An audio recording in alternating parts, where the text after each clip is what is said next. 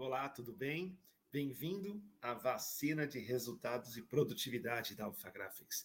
Sempre uma injeção de motivação, provocação e energia para você alcançar os seus objetivos. E o capítulo de agora é A liberdade é uma escolha.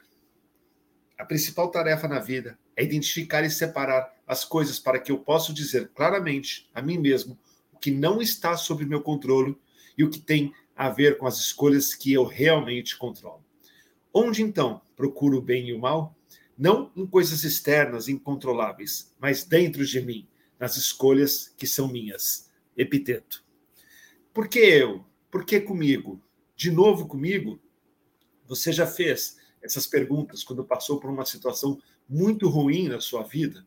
Pode ter sido por uma ocasião, como uma tragédia, a perda de alguém muito importante e próximo, parte de um drama pessoal, uma demissão na vida profissional ou outra coisa que impacte sua, sua carreira, seus investimentos, relacionamentos, o seu dia ou a sua vida.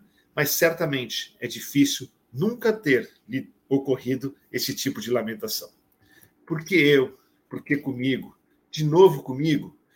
Nesses inevitáveis momentos de impacto, perda e dor, serão estas as melhores perguntas que deveríamos fazer? Ou seria mais construtivos se nos questionarmos de outra forma? Ao acontecer, pergunte-se: e agora? O que preciso fazer para seguir adiante? O que eu preciso fazer para seguir adiante com saúde, serenidade e força? A diferença entre as formas de questionamentos é que elas poderão mudar o rumo do seu destino. Entre diversos outros exemplos maiores ou menores, a primeira forma de reflexão, ela pode inflar a nossa capacidade de se achar vítima da situação ou vítima de tudo. Daí nasce a vitimização. Vitimização é a morte da mente e o que te deixa enfraquecido e preso ao passado.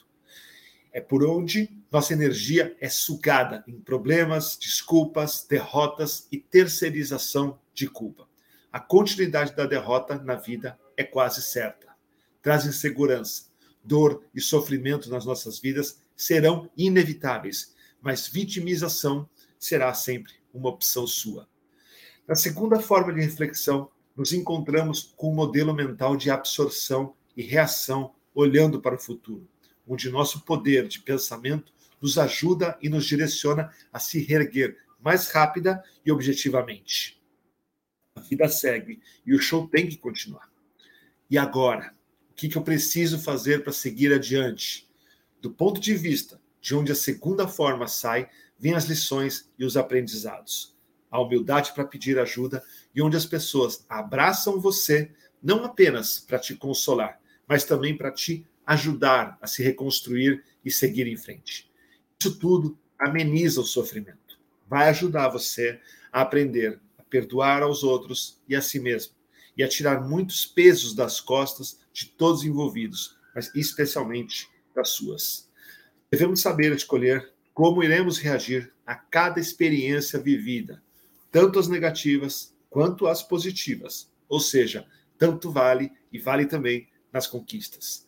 Ambas as formas de reações podem te levar para cima ou para muito baixo.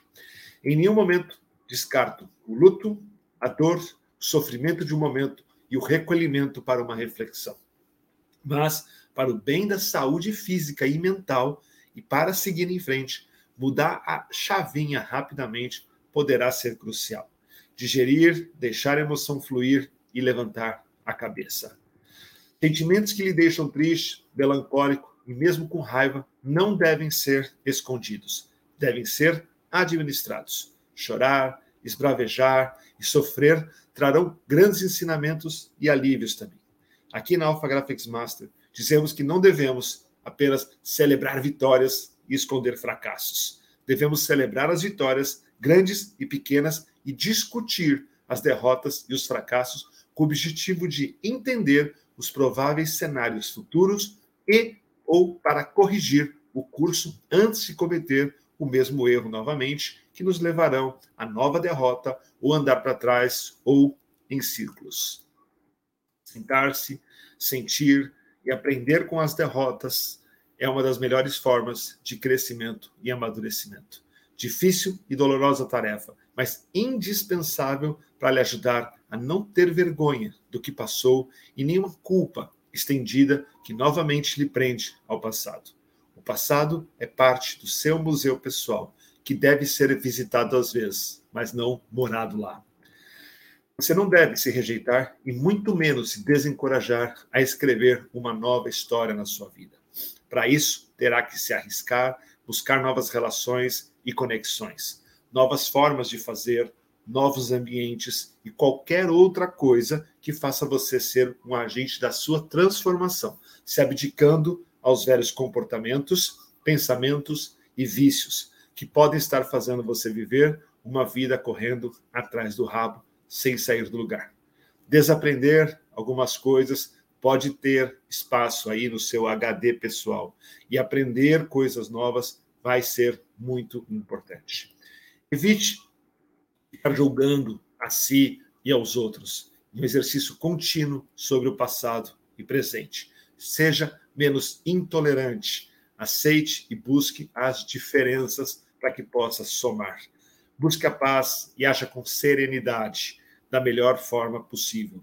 Você não terá o poder de mudar o passado, mesmo que ele o tenha maltratado em alguns momentos. A sua mente tem que estar concentrada ao máximo em buscar soluções e agir olhando para frente. Aliás, antes de olhar para frente, ou mesmo para o agora, olhe para dentro. Isso mesmo. Olhe para dentro de você. Seja honesto com você. Isso irá lhe ajudar a entender por quê, como, onde e o que você está fazendo. Olhar para dentro irá lhe ajudar a entender melhor o que você precisa fazer para iniciar novos capítulos no livro da sua vida. Conhecerá melhor as suas fraquezas, ameaças, fortalezas e oportunidades. Uma espécie de análise SWOT pessoal. Qualquer transformação começa e acontece de dentro para fora. Começar por você fará toda a diferença nos seus pensamentos e nas suas atitudes para influenciar tudo que está transformado ao seu redor. Para finalizar, é muito importante reforçar que o exercício de olhar para dentro constantemente, aprender e agir de forma melhor deve ser feito nos momentos de derrota, mas também nos de vitória, como um ato contínuo. Uma, um ajuda você a se reerguer e o outro a evitar ou a minimizar que você caia. Esse artigo ele foi principalmente inspirado no livro do, do, do mesmo título do Edith Egger, uma sobrevivente de anos em Auschwitz, que, que lá levada, ela viveu atrocidades e que com esse modelo mental de reflexão, depois de muito tempo de sofrimento, é, a cura para tocar é, a sua vida em frente. Chance que os pais dela não tiveram. Para a reflexão final, a decisão sua de como agir em momentos de dramaticidade são as que você deve perguntar. Por que eu? Por que comigo? de novo comigo? Esse vitimismo? Ou, e agora? O que, que eu preciso fazer para seguir adiante? O que eu preciso fazer para seguir adiante com saúde, serenidade e força? Protagonista, vivendo o presente e construindo novos caminhos. A vida segue e o show tem que continuar. Eu espero que você tenha curtido esse capítulo. Te vejo no próximo. Um abraço. Fica com Deus.